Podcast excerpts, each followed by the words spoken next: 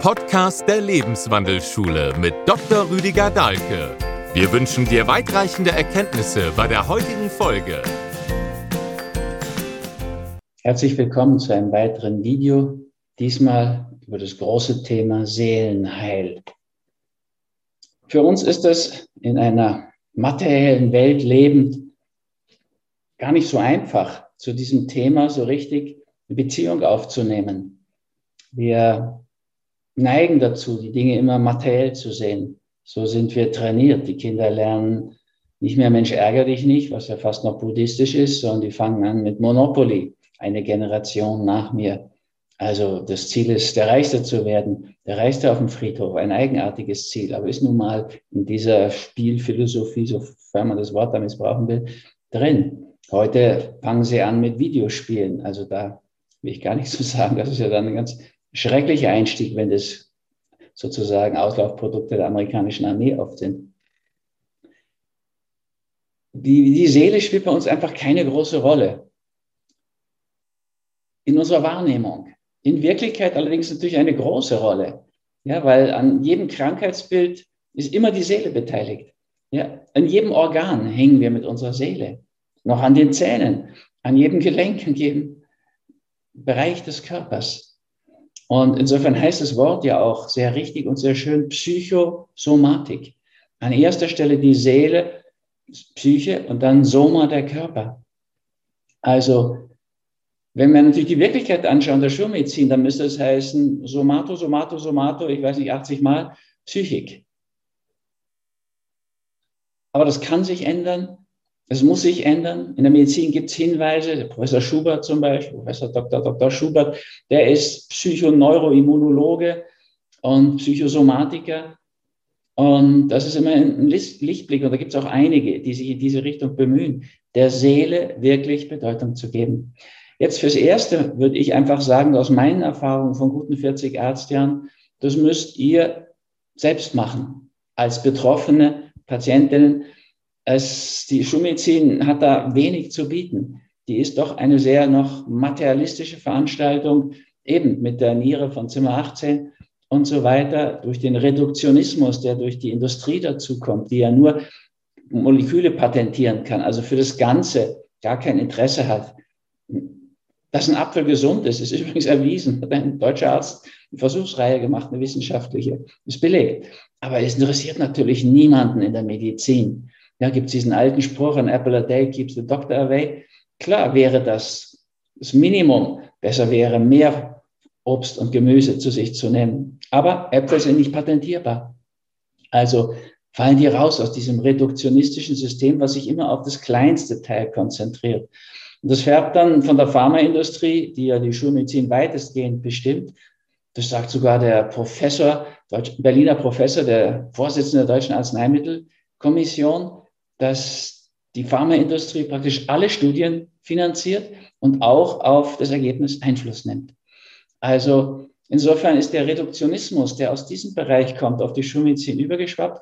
Und dann interessieren sich die Fachärzte nur noch für die Leber als Hepatologe oder für die Lunge als Pulmologe oder fürs Herz als Kardiologe und Orthopäde für die Gelenke. Also das ist eine Reduktion aufs Minimum. Das hat schon auch seinen Wert, dass wir da alles wissen über das Detail. Aber wir verlieren natürlich so das Ganze aus dem Auge. Der Volksmund kennt diese Thematik und sagt ja dann auch, wer den Wald vor lauter Bäumen nicht sieht. Also es geht um den Menschen, es geht um den Wald, nicht nur um die einzelnen Bäume. Und die Wissenschaft ist ja manchmal da mit den Blättern und den Nadeln beschäftigt, nicht mal mehr mit dem ganzen Organ. Ja, in der Niere ist schon eine Kollision der Interessen. Von unten bohrt der Urologe hoch, sozusagen aus Blase und Harnleiter und oben sitzt der Nephrologe und verteidigt seine Niere. Das hat was Lächerliches und das geht total zu Lasten der Patienten, weil der ganze Mensch eben dabei nicht mehr gesehen wird und dann auch rasch unter die Räder kommt. Also, wenn wir uns um Seelenheil bemühen, muss die Seele in den Mittelpunkt. Und das wäre das Thema der Psychosomatik.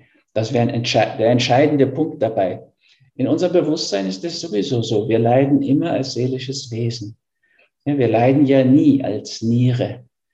Selbst wenn es in dem Bereich hinten da wehtut, leidet doch der ganze Mensch. Also wenn du nur einen vereiterten Zeh hast von zehn Zehen, ist das keine Hilfe für dich, wenn der Arzt sagt, jetzt regen sich doch wegen dem einen Zeh nicht auf, wo das Panaritium, diese Entzündung des Zehennagels ist. Sie haben doch noch neun gesunde. Und auch bei dem Zeh ist ja eigentlich nur der Zehennagel, der Rest ist ja in Ordnung. Das ist ja überhaupt keine Beruhigung für den Menschen.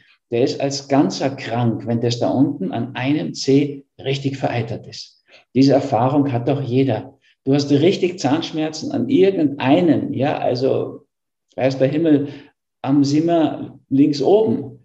Und dann gibt es natürlich noch ein Zimmer rechts oben und äh, zwei unten und so weiter und viele andere Schneidezähne und, und, und Eckzähne.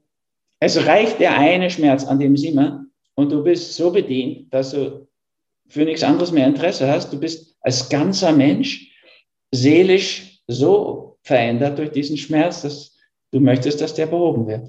Natürlich, kompetent, zahnärztlich, an diesem linken oberen Zimmer. Also diesbezüglich haben wir all diese Erfahrungen.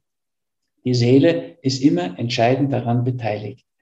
Und das ist ja auch, glaube ich, der Grund, warum doch so viele Menschen mit der Schulmedizin dann doch relativ unzufrieden sind, obwohl die wirklich so viel kann im, im Reparaturbereich und ähm, eigentlich auch in allen möglichen anderen Bereichen sehr, sehr weit gekommen ist, im Detail. Aber da sie das, den ganzen Menschen aus dem Auge verloren hat mit seiner Seele, gibt es eben doch sehr viel Unzufriedenheit. Also diesbezüglich ist da ein großer Bedarf an Beschäftigung mit dem Seelenheil. Aber das ist weitgehend in die Hände der Menschen gelegt, der Betroffenen, der Patientinnen. Es gibt wohl schon in der Psychiatrie dann Psychiater, die sagen, ja, ja, da bräuchte es Psychotherapie. Aber im Endeffekt läuft es dann auf Verhaltenstherapie hinaus. Ganz selten mal auf äh, ein aufklärendes therapeutisches Setting und das ist dann meistens noch psychoanalytisch. Nach hunderten Stunden Psychoanalyse und einer Doktorarbeit in dem Bereich würde ich sagen, also das ist natürlich viel besser als nichts, aber gibt heute viel, viel bessere Methoden, viel, viel schneller und effizienter den Hautwiderstand zu messen und eben an den Schatten dran zu gehen, in der Schattentherapie. Also diesbezüglich wäre ich da skeptisch, dass mit den verbalen Bekundungen, dass das wichtig ist, sich da wirklich was tut und bewegt. Das ist einfach letztlich nach meiner Erfahrung nicht der Fall. Wir müssten selbst mehr tun. So, und zwar nicht im Sinne von Pillen schlucken. Ja, das ist, ich habe ja nicht eine lange, aber doch eine Zeit in der Psychiatrie ge gearbeitet. Da war, das war reine Pharmakologie. Ja, also das war auch noch bei Hippius und Benkert München, das waren die Pharmapäpste sozusagen, aber das war in der ganzen Psychiatrie überall dasselbe Phänomen. Also es ging nicht um die Seele, sondern es ging darum, die Seele sozusagen in ihrer Beteiligung am Leid auszuschalten eigentlich. Ja, Probleme zu unterdrücken. Wenn der Schatten durchgebrochen ist bei einer Psychose, wurden dann Neuroleptika gegeben, um diesen Sturm von Bildern aus der Schattenwelt so zu unterdrücken, dass der ganze Mensch wie so ja unter einem Deckel lebte und wie so ein Zombie durch die Gänge schlich. Also das ist etwas, was natürlich auch vielen Menschen eine Aversion gegen Psychiatrie macht. Es wird die Seele gar nicht behandelt, sondern es werden Äußerungen, Reaktionen unterdrückt. Das führt nicht zum Heil. Ja? Also wenn wir von Seelenheil reden, müssten wir auch da integrieren, wie wir überhaupt bei Heilung nicht wegschneiden und unterdrücken können, sondern müssen wir integrieren. Das geschieht dabei einfach nicht. Aber das ist nicht etwas, was nur bei der Schulmedizin zu finden ist. Es ist auch bei den Leuten, bei den Patienten. Die wollen am liebsten eine Pille, dass das verschwindet, was ihnen da nicht passt. Ihr könntet das wunderbar sehen in dem Film The Kid. Das ist ein großartiger Film aus meiner Sicht. Der ist auch in Hollywood-Therapie beschrieben, ausführlich gedeutet durch die vielen Ebenen mit Bruce Willis. Der hat auch richtig gute Filme gemacht, also bevor er so in die B-Movies abgerutscht ist in der heutigen Zeit und nur noch den Schläger gibt. Da hat er wirklich sehr einfühlsam einen Imageberater gespielt, der alles in seinem Leben unterdrückt hatte, was mit seiner Vergangenheit und seiner schwierigen Kindheit als kleines, dickes Kind zu tun hatte. Das Einzige, was ihn noch erinnerte, war ein Zucken am Auge. Ne? Da hat er immer sofort hingegriffen, wenn es gezuckt hat, um das zu blockieren. Aber dann irgendwann hat er angefangen, Dinge zu sehen, einen roten Doppeldecker am Himmel und Spielzeug in seinem Hochsicherheitshaus. Also, Und dann war es ihm wirklich schon unwohl, was da passierte. Er ging zu einer Psychiaterin die beschreibt ihm Billen. Also die will dieses innere Kind, was da durchdrückt, was schon so niedergemacht worden ist von dem Imageberater, der nicht beziehungsfähig war und eigentlich weder mit seiner Freundin noch mit seinem Vater, eigentlich auch mit den Klienten nicht. Ja, er wollte die nur weiter auf die Erfolgsspur, also makelloses Image trimmen. Aber dieses kleine innere Kind, der dicke Junge, der so gelitten hat, der gibt keine Ruhe und dringt immer wieder in sein Leben ein. Und schließlich muss er über den die ganze Vergangenheit auch aufräumen, bis er wieder hinkommt, wo das beginnt, wo er eigentlich was Wunderbares tut, einem Tier helfen will und dafür Prügel bezieht von irgendwelchen Rabauken, Jungen in seiner Schulsituation. Da muss er hin, zurück. Und da kann er das klären und da kann er wirklich wachsen. Und das merkt man am Ende des Films. Da ist er gewachsen. Da ist dieser kleine Junge aus seinem Leben wieder verschwunden, weil das war ja psychotisch. Aber er ist in ihm. Ja, das innere Kind ist wiederbelebt. Er kauft seiner Freundin einen süßen kleinen Hund und kehrt zu der zurück, zu seiner Anima sozusagen. Also ein wunderschöner Film. mit den Deutungen in Hollywood-Therapie kann ich den nur sehr empfehlen. Das wäre es, was mit Seelentherapie gemeint ist zum Seelenheil hin. Das beginnt natürlich sehr in dieser seelischen Welt der Gefühle, der Emotionen. Da ist das Bewusstsein noch drüber. Und das Pillenschlucken ist viel, viel weiter unten. Ja, das unterdrückt alles, was notwendig wäre, zum Seelenheil zu kommen. Also, da muss man grundsätzlich unterscheiden. Wenn uns das ein Anliegen ist, dann können wir natürlich auch diese Ebene zur Hilfe nehmen. Das ist immer möglich, dass wir auch die körperliche Ebene zur Hilfe nehmen. Ja, ich würde auch raten, den Körper in so eine Situation zu bringen, dass er seelisch in der Lage ist, zu integrieren. Ja, Dinge, die weggedrückt, verdrängt sind, dass er sie wieder reinholt ins Leben. So nach dem Motto, es ist nie zu spät, eine glückliche Kindheit gehabt zu haben, eine glückliche Jugend auch, eine glückliche erste Liebe. Da hilft wieder wunderbar dieser himmlische Film About Time. Alles eine Sache der Zeit. Das ist ein wunderbarer Film, der auch Psychotherapie beinhaltet. Am Anfang denkst du, ja, das kann ich nicht, das ist ja so magisch. Aber zum Schluss merkst du, ich kann das alles auch. Ich kann natürlich jeden Tag wie meinen besten leben. Und, und, und. Also der zeigt das ganz wunderbar den würde ich auch allen ans Herz legen, die sich fürs Seelenheil interessieren. Ist auch über viele Ebenen in der Hollywood-Therapie gedeutet.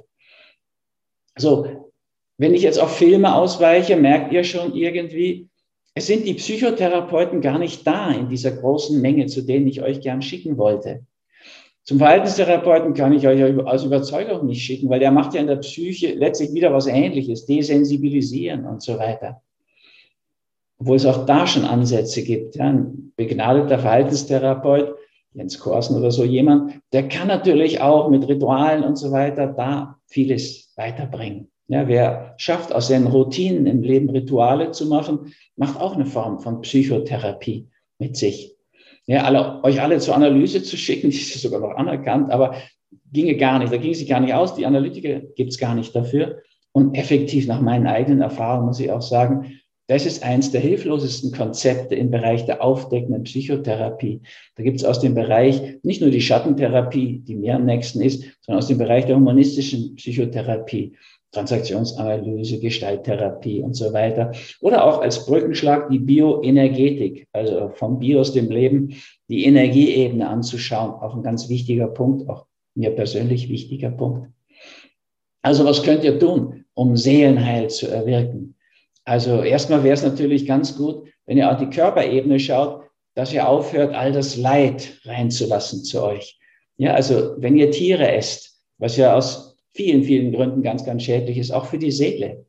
Ihr esst natürlich die Angst der Tiere mit, wenn die da eine halbe Stunde anstehen im Schlachtgang und natürlich sozusagen vor Augen haben, aber auch in ihrem sechsten Sinn, die haben Tiere ja, spüren, dass da ein schreckliches Ende kommt. Dann schütten die alle Angsthormone aus, Neurotransmitter der Angst, der Panik, die die haben, wenn sie geschlachtet werden, ist das im Blut und damit auch im Fleisch. Das würde ich nicht essen, ehrlich gesagt. Dann isst du Angst pur. Und wir haben dieselben Neurotransmitter wie die Tiere. Ja, Acetylcholin, Adrenalin, Noradrenalin, Norepinephrine. Das sind alles dieselben Stoffe bei Säugetieren. Also esst keine Angst. Angst spielt eine ganz große Rolle im Seelenunheil. Ja, das ist gar keine Frage.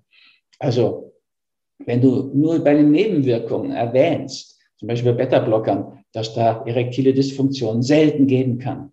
Ja, also von 100 Menschen kriegen zwei die Nebenwirkungen, wenn du sie nicht erwähnst. Wenn du sie aber erwähnst, macht es so viel Angst, dass 30 sie kriegen, 15 mal so viel. Ja, ihr seht es an der Pandemie die ist im Wesentlichen aus meiner ärztlichen Sicht, meiner psychotherapeutischen Sicht, ein aus Angst schüren und Panik machen entstandene Katastrophe. Nicht nur in einem Land, sondern wirklich pandemisch. Ja, also stellen wir uns mal vor, wer hätte 1968, da war ich Hippie, die 68er Jahre, habe ich da so voll mitgekriegt. Da waren 40.000 Tote allein an der Hongkong-Grippe in Deutschland, ohne dass man Angst und Panik geschürt hat. Stellen wir uns mal vor, man hätte das gemacht, nur milde, ja, also nicht so dramatisch wie jetzt, und hätte das nur vor 15-fach, dann wären 600.000 Tote gewesen. Also das, was wir da erleben mit der Pandemie, da ist ein kleiner Teil aus meiner Sicht Wirkung dieses Virus. Ein großer Teil ist diese Angst, die da entstanden ist. Das wissen wir ja bis in die Geschichten, die Mythologien der Völker hinein. Da gibt es diese Geschichte, der Tod steht am Stadttor einer mittelalterlichen Stadt, trifft den Bürgermeister und sagt ihm, ich muss mir aus deiner Stadt 100 Seelen holen. Der Bürgermeister, ganz entsetzt, rennt zurück in die Stadt und schreit rum, Leute, der Tod ist am Tor, der wird sich 100 von uns holen, nehmt euch in Acht die verbarrikadieren sich freiwillig sozusagen, Shutdown, Knockdown, wie wir es ja nun gewohnt sind, und, und bleiben da in ihren Häuschen. Und nach einer gar nicht langen Zeit hat es schon über 1000 Tote. Der Bürgermeister geht wütend zurück ans Stadttor, findet Gevatter Tod dort noch und sagt ihm, du hast versprochen, 100 zu holen, jetzt hast du schon über 1000 geholt. Sagt Gevatter Tod ganz ruhig, ich habe mir 100 alte, gebrechliche geholt. Die übrigen verantwortest du mit dieser Angstmache. Also Vorsicht, nicht auch noch Angst dazu bringen. Ja, bei ganz vielen Seelenproblemen ist die Angst im Vordergrund. Bei allen Ängsten sowieso, aber auch bei der Depression spielt die eine große Rolle. Bei Psychosen ist die mit dabei. Also kein Fleisch essen, kein, oder wenn du unbedingt Fleisch essen willst, müsstest du noch Wildfleisch essen, weil es hat diese Angstphase nicht. So, und Fische haben natürlich auch nicht dieselben Neurotransmitter wie wir. Aber aus meiner Sicht würde ich ganz aufhören mit Tierprotein. Also viele Vorteile und kannst 93 Prozent des Giftes laut Studie des Schweizer Bundes vermeiden und wirst in vieler Hinsicht besser mit seelischen Problemen zurechtkommen. Das erlebe ich bei so vielen Patienten seit so vielen Jahrzehnten. Ich esse über 50 Jahre kein Fleisch mehr und es mir ausgezeichnet bekommen. Ja, also ich war habe an keiner Grippewelle teilgenommen seit Jahrzehnten, seit vier, fünf Jahrzehnten jedenfalls. Und ich habe nicht einen Tag gefehlt, arbeitsmäßig oder so, dass ich ausgefallen wäre wegen Grippe oder solchen Dingen. Das hat nicht nur, aber auch mit so einer Ernährung zu tun, die nicht Angst transportiert. Das kann man sich, wenn man Seelenheil anstrebt, überhaupt nicht leisten. Und Anxiolytiker sind wieder nur Unterdrückung der Angst, ja, Tabor und solche Dinge. Das sind die schulmedizinische Lösung. Das sind keine Lösung, das ist eine Unterdrückung. Also, was könnt ihr noch machen, außer pflanzlich vollwertig euch ernähren? Ihr könnt es glutenfrei weglassen.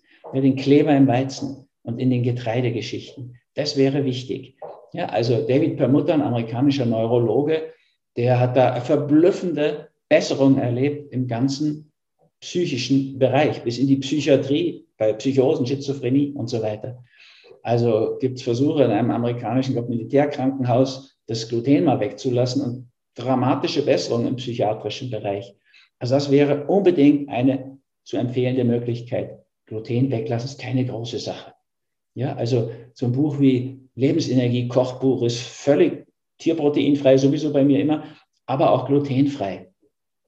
Peacefood, vegan, einfach schnell. Da sind nur zwei, drei Gerichte mit Dinkel drin, den müsstest du dann durch Hirse oder sowas ersetzen, was glutenfrei ist. Da gibt es eine ganze Menge. Ja, also das müsste unbedingt auch weglassen. Dann, was könntest du denn tun? Wir wollen ja immer schnell was tun in der Machergesellschaft.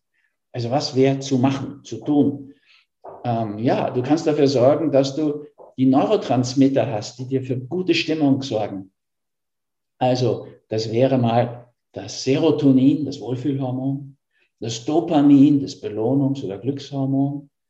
Das wäre auch das HGH, Human Growth Hormon, das Wachstumshormon. Und es ist auch noch das Oxytocin, das Kuschelhormon, Bindungshormon. Die vier. Wenn du für die sorgst, ist das ganz wunderbar und sehr hilfreich. Also ganz günstig kriegst du das HGH, weil nach sechs Stunden Fasten beginnt es schon. Das ist diese aufgeräumte Stimmung beim Fasten. Gehen wir es an, packen wir es an, wir schaffen das. Diese positive Stimmung.